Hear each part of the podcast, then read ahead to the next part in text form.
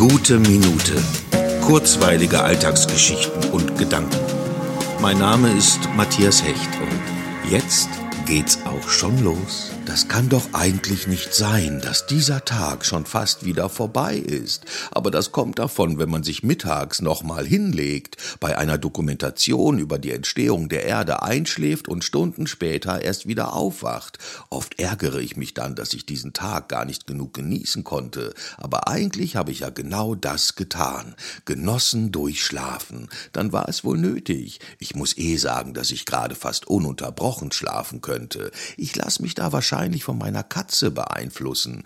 Die liegt nämlich 70 Prozent des Tages im Bett und was die kann, kann ich schon lange, lange und tief und fest. Und genau wie meine Katze gehe ich nach dem Aufwachen erstmal in die Küche, um etwas zu essen. Ja, essen und schlafen. Da können Grundbedürfnisse schnell zum Lebensinhalt werden. Aber zum Glück mache ich noch Sachen wie einfach so im Bett liegen, ohne zu schlafen und einfach so essen, ohne hungrig zu sein.